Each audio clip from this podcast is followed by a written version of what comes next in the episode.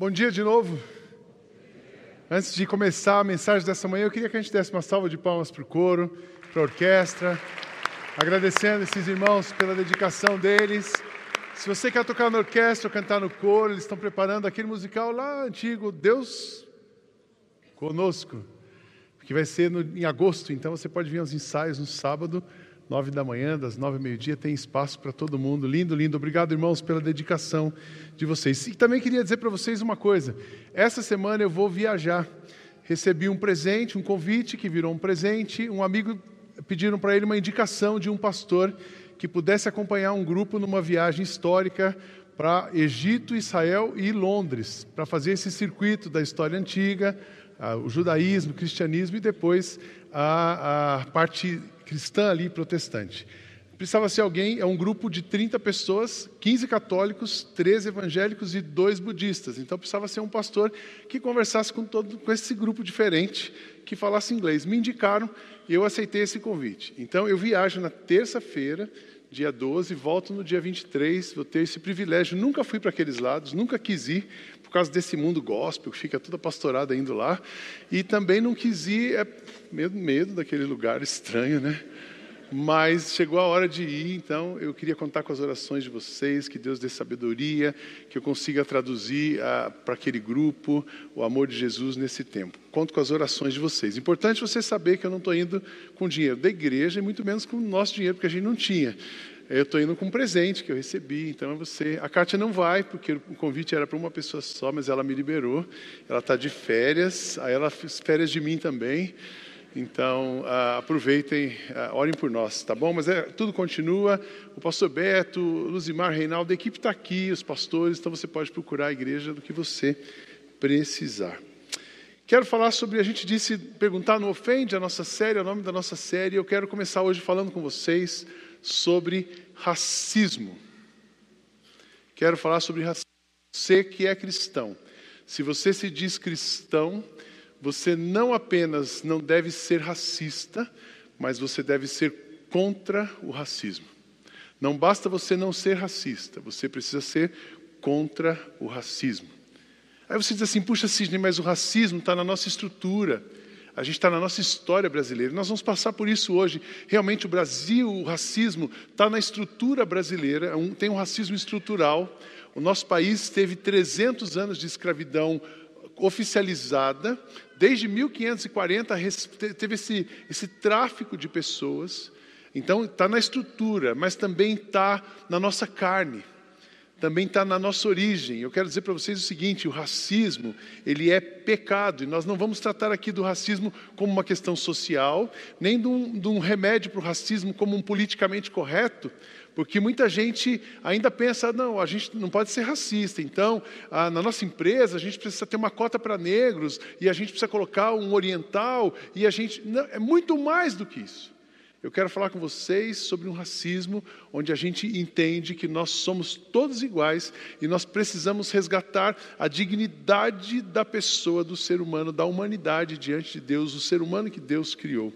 Quando a gente fala de racismo, para mim o racismo é um dos maiores fracassos da humanidade na questão do amor ao próximo. O racismo divide a realidade. É um fracasso em amar o próximo, é pecado a responsabilidade pessoal de orarmos pela ajuda e sabedoria de Deus, de nos engajarmos diante das injustiças que ferem o nome de Cristo ao avançarmos na reconciliação racial e no enfrentamento do racismo, é um passo de testemunho e dedicação à vida cristã. A Ana Stout, ela fala sobre isso. Mas também a gente entende e aprende que Jesus, nós vamos ver hoje as, o racismo na Bíblia. É tão interessante nessa pesquisa e nesse estudo, um livro que a gente recebeu, eu vou compartilhar com vocês um PDF de um livro sobre justiça racial. É, é, muito interessante que Jesus e a Bíblia fala contra o racismo, Jesus é contra o racismo. Este é um assunto da igreja. Racismo não é da direita e nem da esquerda. A direita, ela põe um pano quente, e a esquerda, ela transforma isso numa causa política. E existe o material que você procura para Muita coisa publicada por esquerda, mas a, a gente precisa falar de humanidade, a gente precisa falar de gente, a gente precisa falar de cristianismo.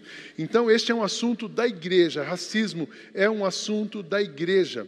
Nenhum cristão pode adotar a cômoda e confortável posição de evitar este assunto. Ele é um tema atual, relevante, urgente e bíblico.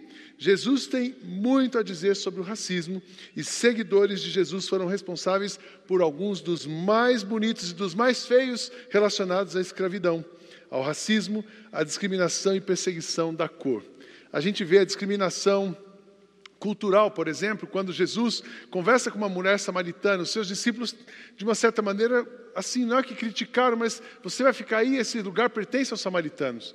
E Jesus quebra um paradigma, ele vence todo esse preconceito e para para conversar com uma mulher samaritana. Mas tem outros exemplos na Bíblia também, a própria discriminação na multiplicação dos pães, aquela multidão, homens e mulheres e crianças, e os discípulos, falam, os discípulos dizem: manda eles para casa. Jesus, não, não, eles vão ficar e vocês vão dar comida para eles. E aí depois fala que a quantidade de pessoas que foram alimentadas, mas não menciona mulheres e crianças, porque também existia um preconceito, uma discriminação com relação a isso. A gente precisa entender um pouco mais de racismo. Eu, numa pesquisa aqui, eu fiz aqui, eu coloco para a gente quatro tipos de racismo. O racismo estrutural, aquele que está na Constituição do nosso país. É muito interessante porque ah, existia, é baseado no racismo individual, mas os brancos, os brancos europeus, se sentiam uma raça superior. E eles então, depois eles se tornam os colonizadores. Esse é um tipo de racismo, a pessoa se sente superior a outra, é um racismo individual. Eles, brancos do, do norte, são superiores e são colonizadores. Quando eles vêm para a América, e aí você vai ver que é estrutural Latina é estrutural. Na América do Norte, a gente vê muito conflito racial nos Estados Unidos, a gente vê muito conflito racial na América Latina inteira. Mas os brancos colonizadores, quando eles precisam de mão de obra, eles vão buscar então algumas pessoas que eles consideram de segunda categoria e eles trazem então os africanos. E desde 1540, o Brasil, a estrutura brasileira, a estrutura latino-americana, foi abastecida com os. Ah, pessoas, os negros trazindo como escravos. E é, eu gosto bastante, esse tema é um tema que me toca muito, eu gosto de assistir os filmes. Recentemente eu assisti um filme, eu não me... só que eu sou assim, quando eu assisto um filme eu não lembro nem o nome do filme, nem o nome dos atores. Porque filme para mim é um desfragmentador de disco. Eu lembro da história, me toca a história, mas eu não lembro dos atores. Mas esse filme mostrava, uma das cenas me chocou, porque numa fazenda de um senhor americano, um dono de uma fazenda, obviamente um branco, dos olhos azuis, uh, loiro, ele era o dono da fazenda e os seus escravos estavam lá. E eles eram cristãos, o dono da fazenda era um cristão, e ele levava o pastor da igreja que usava um texto bíblico para convencer os escravos de que eles tinham que continuar sendo escravos e que, porque eles eram inferiores àquele que, que era o senhor deles. E eu disse assim, gente, como pode um pastor, uma igreja, uma denominação, alguém que se diz religioso, conseguir pregar uma coisa dessa? Mas isso está na estrutura. Está na estrutura. E aí a gente. Aí entra um outro lado dizendo, não, vidas negras importam, e começa uma disputa social. Nós vamos falar sobre isso. Mas o racismo estrutural é esse que está na nossa cultura, né? que, que favorece brancos e desfavorece negros. Ah, nessa, nessa de estudar mais sobre a psicologia, eu fui fazer a terapia sistêmica, atualmente eu curso psicologia, e conversando com alguns amigos da faculdade, e a gente discute muito essa questão estrutural, porque é um ciclo. Você submete uma pessoa a outra, você vai criando uma sociedade baseada na diferença, submete uma pessoa a outra, você cria traumas, preconceito, ódio entre as pessoas, e isso gera uma convulsão social, e ao invés de, de se tratar a doença, você co começa com políticas que amenizam, mas não resolvem, isso aumenta um pouco mais essa tensão, e é o que a gente vive na sociedade hoje, porque não se resolve, presta atenção, não se resolve racismo com políticas sociais para amenizar sintomas. A gente precisa mudar o coração e resgatar o, o, começo de todas as coisas. Mas o racismo estrutural tem o racismo individual. Aquele das posturas individuais, insultos, rejeição. Quem nunca cresceu ouvindo uma piadinha? Eu, eu contei aqui no primeiro culto, não querendo ofender a memória do meu pai, mas porque os antigos vinham com essa. A, minha geração já acontece, a geração de hoje muito mais. Mas o meu pai, eu cresci ele ouvindo dizendo o seguinte: meu pai falava, quando você vai contratar alguém, você tem que olhar a canela da pessoa. Porque escravo de canela fina é bom trabalhador, quem tem canela grossa trabalha pouco. Não precisa olhar a grossura da sua canela agora. Você imagina crescer ouvindo isso. Eu tenho canela fina, a Kátia tem canela grossa. E ela é muito mais caxias do que eu. E ela é muito trabalhadora. Então não tem nada a ver, mas a gente cresce com essas histórias. E isso gera um racismo individual. Olha, fulano que nasceu, não só racismo de raça, mas o racismo cultural. A pessoa que nasceu em São Paulo, que fala 50, ela é muito mais, ela é superior ao cara que nasceu no interior e fala porta. O cara falou porta, ele já diminuiu. Daí o cara que vem de Bauru para cá, ele tem que começar a falar porta. Né? De vem de São José dos Campos, ele tem que mudar o sotaque, porque existe esse racismo cultural, é uma outra coisa. Resulta da crença de superioridade em ah, que algumas pessoas são superiores às outras porque nasceram em determinado lugar. Quem é nordestino e vive em São Paulo vive esse preconceito na pele. Eu, eu me lembro de uma igreja, irmãos, que a, a gente tinha uma pessoa, eu era da equipe, eu era responsável também pelas contratações. E aí a gente viu uma pessoa que era nossa faxineira, mãe de não sei quantos filhos, que morava numa comunidade.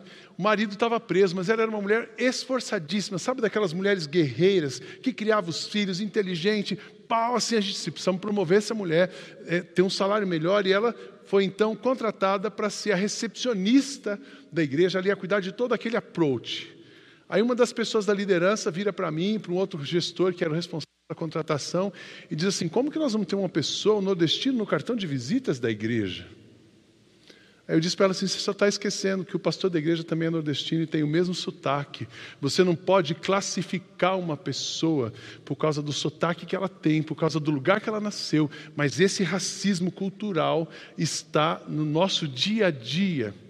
Eu perguntei uma vez para o Matheus Gaudêncio, que para mim é um pastor brilhante da nossa equipe, um cara sensacional. Eu falei, Matheus, você já sofreu preconceito aqui em São Paulo, é, por vir do Nordeste, vir de Pernambuco para cá? Ele disse assim, Sidney, todo o tempo na faculdade. O grupo de um lado, do outro. Às vezes eu não era, não podia entrar em algum grupo. Isso é, eu quero dizer para vocês, prestem atenção, isso é pecado. Isso não é cultura, isso é pecado. E tem o racismo institucional. Ah, agora, toda instituição, ela, politicamente, ela não pode ser racista. Mas ainda existe na prática. Você vai contratar alguém para ser recepcionista de uma clínica ah, bacana, aí você pede para a pessoa uma foto. No processo seletivo, você, ela pede, você pede para ela indicar a foto, adicionar a foto dela. E dependendo da foto, essa pessoa ela tem um belo currículo, mas ela não é contratada. Você já aconteceu isso com você? Você já sentiu isso na pele? Conversando um dia com os meus amigos da faculdade, lá, um, um grupo que eu tenho na faculdade, e a gente estava discutindo sobre o racismo. E uma pessoa negra, um colega negro, um amigo negro, disse assim: Sidney, você não tem noção o que significa ser negro no nosso país. As pessoas te olham diferente, as pessoas te deixam para trás, as pessoas te classificam como menos e muitas oportunidades não são concedidas, não é que elas são perdidas, elas não são concedidas por causa da cor da pele. E aí, junto com o negro, eu coloco o negro, eu coloco o índio, eu coloco a, a nossa formação, as pessoas de raças diferentes. Agora, hoje de manhã eu perguntei na equipe: quantos de vocês aqui têm na sua, na sua configuração genética alguém indígena ou uh, negro? Quantos por cento da equipe tem indígena ou negro? 100%. Porque todos nós, o Brasil, nós somos de uma miscigenação muito grande. A minha avó paterna, ela era uma índia baixinha, dos olhos bem puxados, cabelo bem liso, pequenininha. A Kátia conheceu a vovó Ditinha e casou com o meu avô Joaquim, que era um português italiano, alto, magro, dos olhos verdes. E aí, os 19 irmãos do meu pai tem de tudo: tem baixinho, tem alto, tem louro, tem moreno, tem puxadinho. A gente é uma mistura.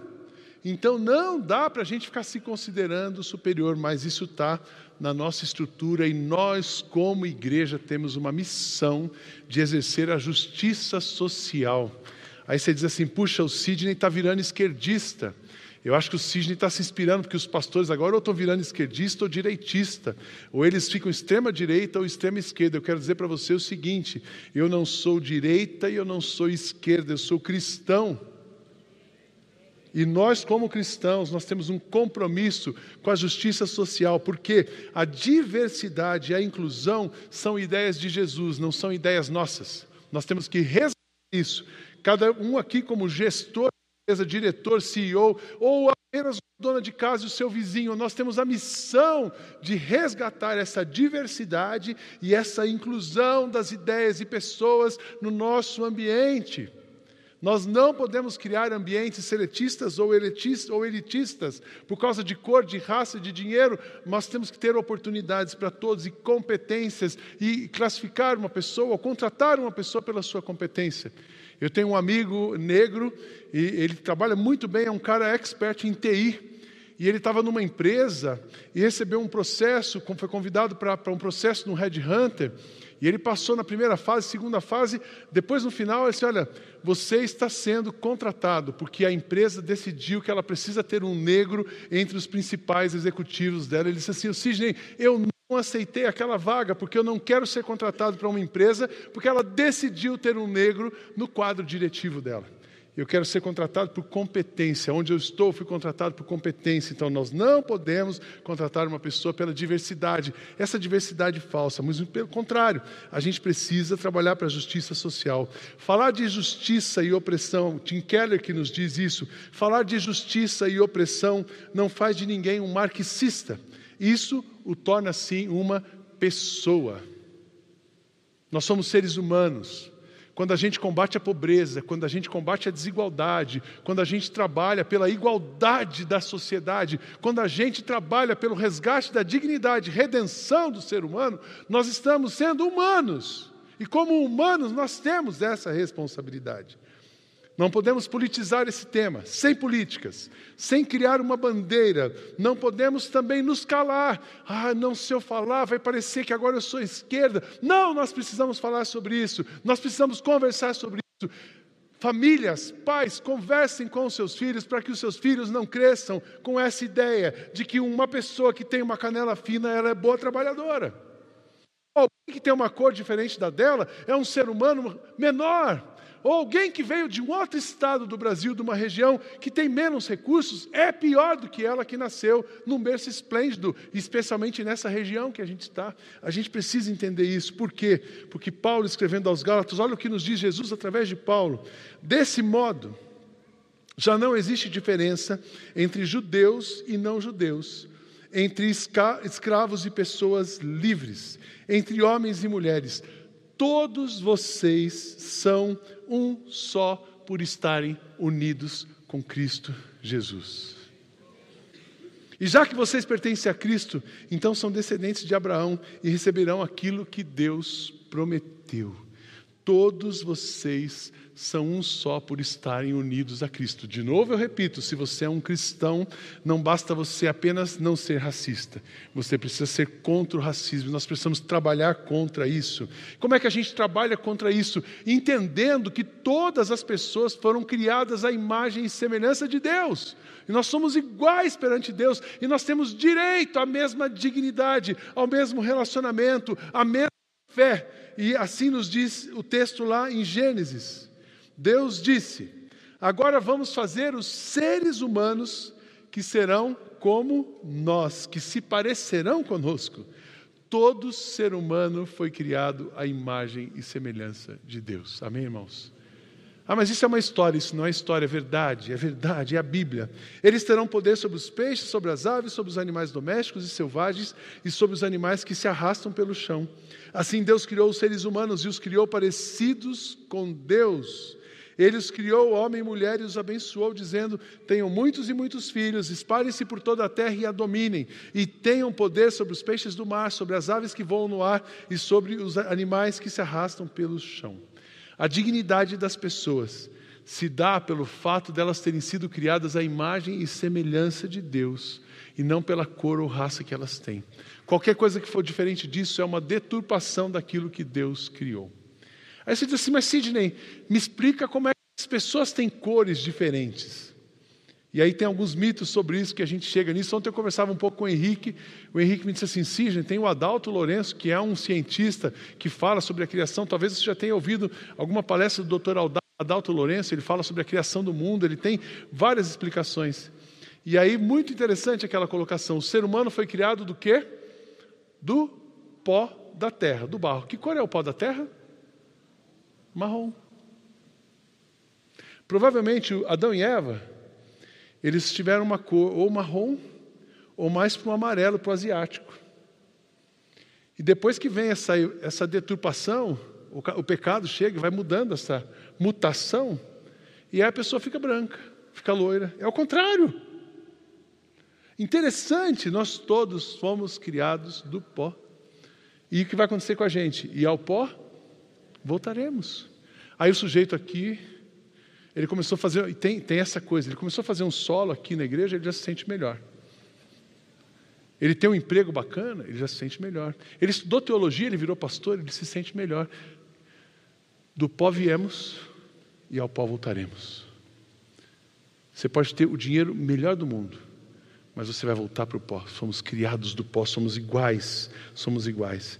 E é interessante a gente entender um pouquinho da nossa história. O racismo na história brasileira é um problema que afeta o Brasil, como eu expliquei aqui, desde a sua formação. Os números são enormes. Esse racismo estrutural, que também se torna um racismo explícito. Explícito quando está na piadinha, nas piadas, que eu não tenho coragem de repeti-las aqui. Piadas sobre cor de pessoas mas isso está no nosso dia a dia, isso está no nosso linguajar, nas nossas expressões idiomáticas da língua portuguesa no Brasil. Tem muito preconceito discriminação e racismo, que eu não ouso repetir aqui. O Brasil, o racismo está impregnado no Brasil desde a formação. Como eu disse, 1540. O Brasil foi descoberto em 1500. 1540 começam a chegar os primeiros africanos. E a escravidão oficial, ela durou 300 anos, até que a princesa Isabel assina a lei, mas a, a, o racismo continua na estrutura. E existem muitas, muito, e, e é interessante que existe muito estudo ainda, isso vai até o século XX, agora no século XXI que isso começa a mudar, da superioridade da raça branca sobre a raça negra, da superioridade da raça branca dos, do pessoal do norte com o pessoal do sul. Gente, isso é pecado, não existe outro nome. Isso é pecado da humanidade, isso é pecado da carne, isso é soberba da vida. Isso não combina definitivamente com Jesus. Mas, Sidney, e a Bíblia? O que ela diz sobre o racismo? Ah, ah antes disso, Sidney, eu ouvi que esse negócio dos negros africanos, isso foi uma maldição que Noé deu para Cã. Então, a partir dali, Cã ficou negro e todos os africanos são descendentes de Cã. Quem já ouviu essa história? Já ouviu, né? Eu já ouvi essa história desde criança. Eu via, aprendi na igreja, que o sinal da maldição que foi dado por Noé a Cã, um dos filhos dele, era que ele se tornou negro. Isso é um mito. Um outro mito, um pai da igreja, Isidoro de Servir, ele identifica os descendentes de Cã, filho de Noé, como africanos. Mas não existe nenhuma literatura, nenhuma base bíblica para isso. O que é verdade? Os africanos nem sempre foram cativos, eles nem sempre foram o que são hoje. Hoje a África é uma pobreza extrema. Não sei quantos já estiveram na África, mas a África é um lugar extrema pobreza. Você vai lá, deixar tudo que você tem lá. Ah, mas nem sempre foi assim. Aqui no Brasil, no Rio Grande do Sul, a Constituição do Rio Grande do Sul, ela, o Rio Grande do Sul é formado, nasce, isso é uma pesquisa da Universidade ali de São Leopoldo, foi um príncipe africano e um príncipe espanhol. São essas duas famílias que imigram para o Rio Grande do Sul e o Rio Grande do Sul nasce nessa Constituição. Por isso que o Rio Grande do Sul tem muita, muita religião afrodescendente, é o estado que mais tem terreiros de banda, religiões afros, por causa dessa Constituição, um príncipe africano. Então, isso é verdade, nunca, ah, nem sempre a África foi assim. E a outra verdade é que Noé não amaldiçoou a Cã, amaldiçoou a Canaã.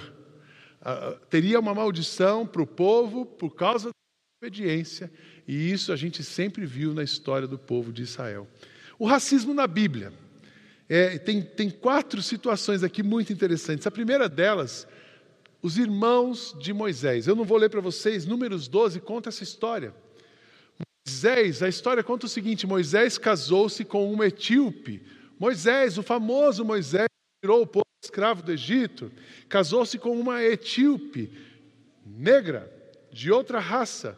E então seus irmãos Miriam e Arão, a santa Miriam, sabe aquela Miriam bonitinha que você já ouviu? Miriam dançava e tocava pandeiro. A santa Miriam e o santo Arão, aquele braço direito de Moisés, eles vão em cima de Moisés, questionando como ele se casa com uma pessoa de outra raça. E Moisés então toma dura neles, fica bravo com eles. E Moisés fala assim: Deus vai tratar com vocês. E eles vão para uma tenda e Deus vai lá, a ira de Deus se manifesta tratando com Moisés, com, com Miriam e Arão. No final, quando termina a conversa, Deus se retira, a tenda desaparece e Deus manda uma maldição. A Miriam se tornou branca com uma, uma pigmentação da pele. Provavelmente ela foi, se tornou albina, alguma outra coisa assim. Ela recebe de Deus uma punição por ter sido contra o racismo. Leiam essa história, o texto é tão autoexplicativo e direto, é, é, impressionante como a gente passa por isso. Esse texto nunca foi me ensinado numa escola dominical. Esse texto, nunca me chamaram atenção para esse texto, mas Deus é contra o racismo e Deus age contra o racismo, para que a gente não seja racista. Uma outra pergunta é o racismo cultural. Jesus, ah, Natanael perguntou, ali no Evangelho de João, capítulo 1, 46, quando tinha a profecia sobre o nascimento de Jesus, Aí vem uma pergunta de Natanael: será que pode sair alguma coisa boa de Nazaré? Uma cidade, Nazaré era a menor de todas as cidades. Será que pode sair alguma coisa de Nazaré? Preconceito. E quem nasceu em Nazaré? Quem era de Nazaré? Jesus nasceu em Belém, mas ele era de Nazaré. Todo mundo conhece o homem de Nazaré. Ele vem de Nazaré, um lugar insignificante, por quê? Deus mostrando para nós que não é o lugar onde nós nascemos, não é o que temos, não é o título que temos, a cidade não é a origem, não é o pedigree, mas é quem nós somos diante de Deus. Nós somos os filhos, pessoas criadas à imagem e semelhança de Deus, para a glória de Deus.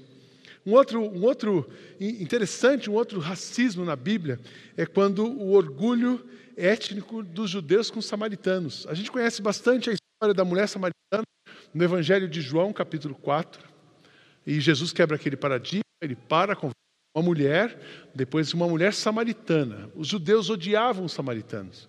E aí no Evangelho, no capítulo 8, alguém diz a Jesus, eles disseram a Jesus: Por acaso não temos razão quando dizemos sobre Jesus que você é um samaritano e está dominado por um demônio? Como Jesus contestou o sistema, como Jesus contestou essa desigualdade dos judeus, essa supremacia dos religiosos, Jesus deu prejuízo para muito dono de escravo, porque ele disse assim: não tratem mais os seus escravos como escravos, tratem como irmãos, porque todos são iguais. Então Jesus mexe com o sistema político, mexe com o sistema religioso, e aí a discriminação você deve ser um samaritano, porque não pensa como a gente, e é um samaritano endemoniado. Jesus sentiu na pele o que era ser discriminado por nascer por uma outra, uma outra cultura, por um outro lugar. Mas também a gente aprende que Deus não faz acepção de pessoas. Então a Bíblia é muito clara.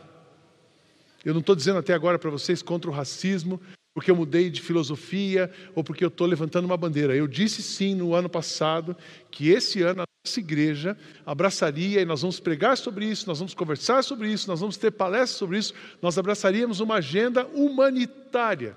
Porque nós, como igreja, estamos aqui para transformar o mundo. Nós, como igreja, estamos aqui para amenizar o sofrimento da humanidade. Então, aquilo que alguns estão chamando de agenda da esquerda é uma agenda humanitária, e nós vamos falar sobre isso.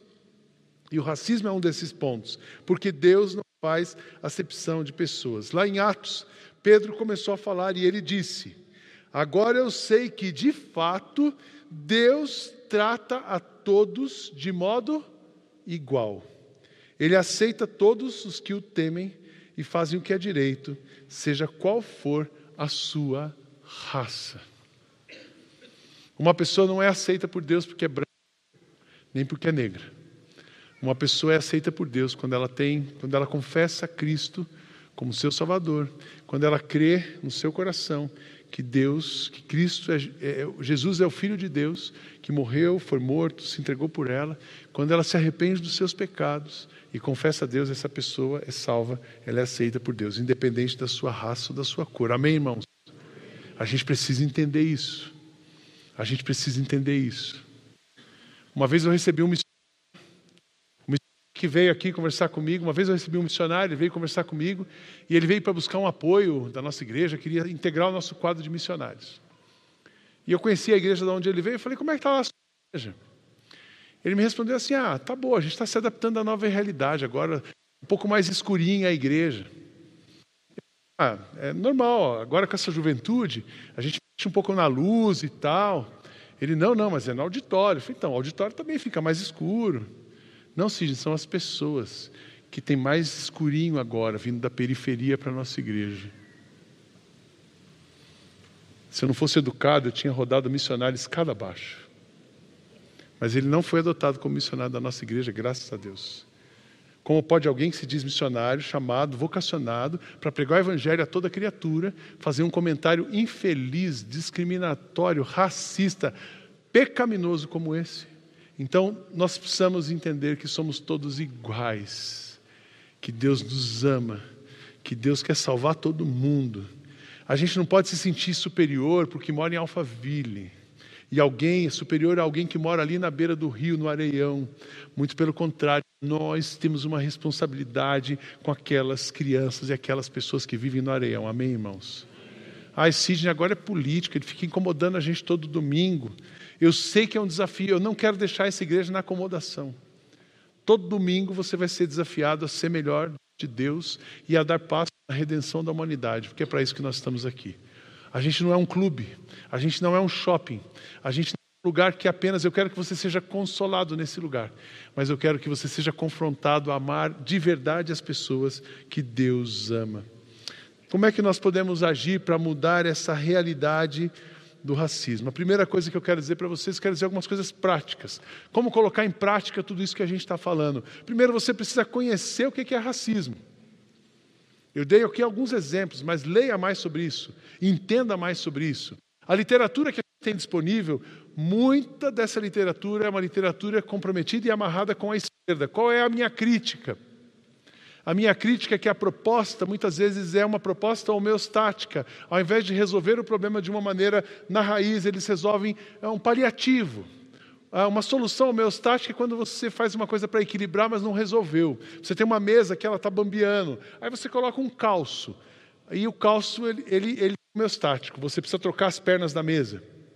A gente precisa a estrutura do pensamento, da sociedade. Ah, vou dar um exemplo. As políticas são importantes, mas criaram a cota para os negros na universidade. Aí o sujeito na Universidade de Medicina, a pessoa foi lá, ela pela cota ela entrou, mas ela não teve estrutura, ela não teve uma educação básica, passando essa criança de anos sem ela estudar, mesmo porque seus pais trabalhavam, e ela vem estruturada, ela não teve educação, ela não teve família, ela não teve saúde, e ela chega ali pela cota, ela não consegue terminar aquela faculdade.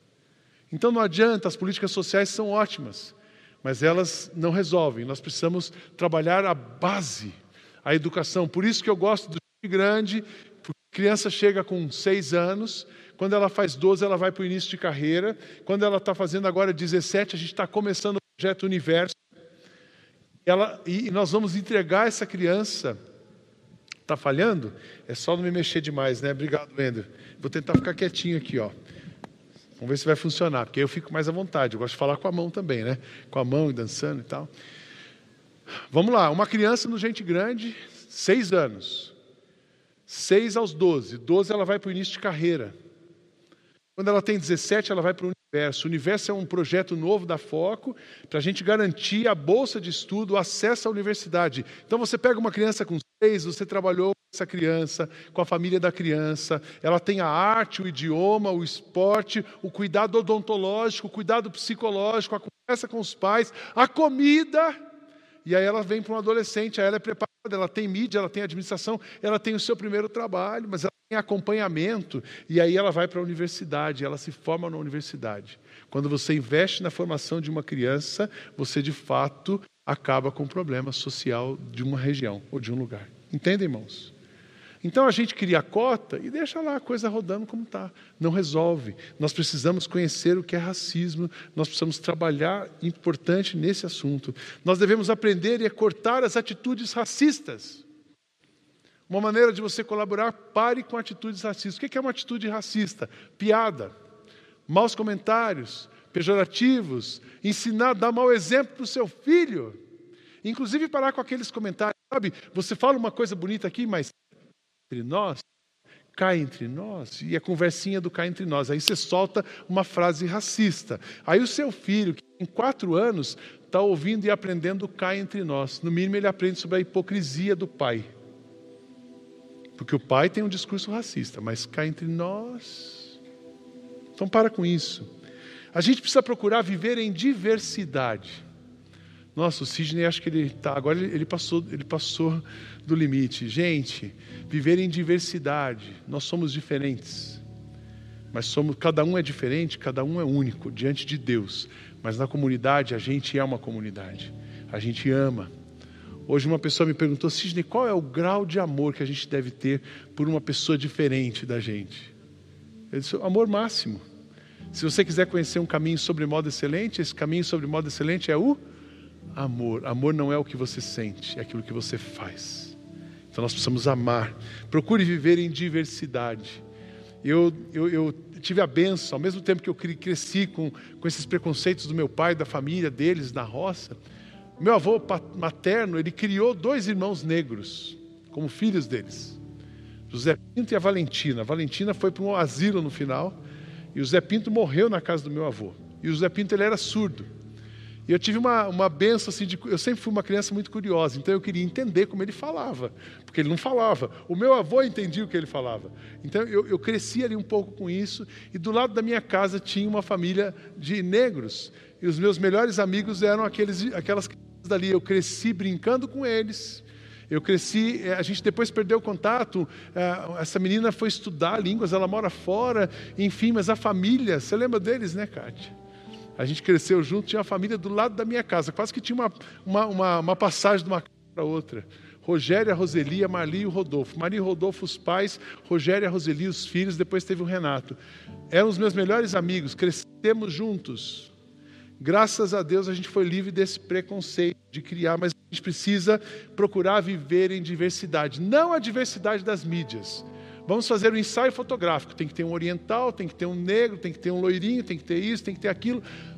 Nós temos que ter pessoas. Uma outra maneira, servir, sirva. Sirva em projetos que existem para dar dignidade e voz aos marginalizados. Não sirva num projeto social para aliviar a sua consciência. Sirva, viva, se mova e invista em de fato em projetos que trabalhem na mobilidade social. Uma das coisas maravilhosas do Evangelho é que o Evangelho faz uma pessoa mudar de vida integralmente. Amém, irmãos? Amém, irmãos?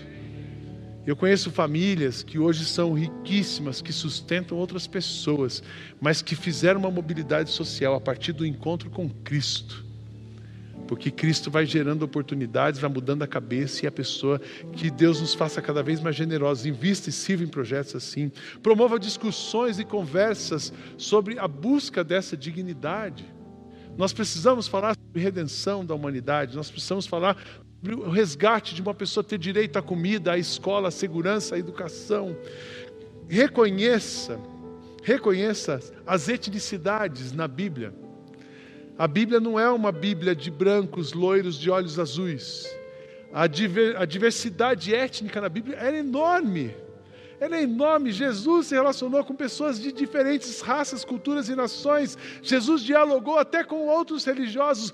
Paulo, quando vai pregar em Atenas ao Deus desconhecido, tinha um lugar que tinham todas as religiões, mas tinha um lugar chamado ao Deus desconhecido, e ele entra naquele lugar e ele vai dialogar com aquelas pessoas. Não, eu só, eu só me misturo a, a, a, com o meu pessoal. A gente conversando com esse cara da, da agência de viagens aí no, na sexta-feira, o Beto e eu estávamos lá. Ele falou assim: Sidney, tem pastor que vai fazer essa viagem do Egito e ele não faz o cruzeiro no Nilo. Porque no cruzeiro, no navio, tem dança do ventre, então ele não pode ver uma mulher com dança do ventre. E eu falei assim, e eu no Rio Nilo, estou lá preocupado com a dança do vento, eu quero ver o Rio Nilo. Então tem uns, a gente tem umas coisas assim de cultura, de cultura evangélica que matam o nosso coração e alimentem a carne. Não deixe nada matar o seu coração. Não deixe que a presença, que a igreja, que a sociedade alimente a sua carne e mate o seu coração, mas alimente o seu coração. A gente precisa trabalhar na percepção da realidade da comunidade local. Graças a Deus, aqui na nossa igreja, hoje eu conversei com, terminou, um, algumas pessoas falaram comigo aqui. E um rapaz, um membro da nossa igreja, que ele é negro, ele disse assim: Sidney, eu nunca me senti discriminado em nenhum ambiente aqui da igreja. Glória a Deus por isso. E se isso acontecer com você, pode ser uma percepção sua, talvez ela esteja errada, mas se isso aconteceu, você pode falar comigo, você pode falar com a gente, porque nós temos esse compromisso. Isso não pode acontecer aqui. Sabe por quê? Porque isso não combina com Jesus. Se não combina com Jesus, não combina com a gente. Nós precisamos abrir espaço para o diálogo sobre o tema e dos desafios do negro na nossa sociedade. Como eu disse a vocês, esse amigo, quando ele falou, com dor no coração, me doeu o meu coração. Sidney, não é fácil ser negro no nosso país. Então nós precisamos, um dia, eu quero ouvir coisas diferentes. Que a gente mudou a nossa sociedade, a nossa comunidade. E a gente precisa disciplinar e corrigir atitudes racistas. Por quê? Porque é pecado. Se é pecado, a gente precisa combater o pecado. Eu quero terminar dizendo para vocês, reforçando aqui aquilo que eu disse no começo.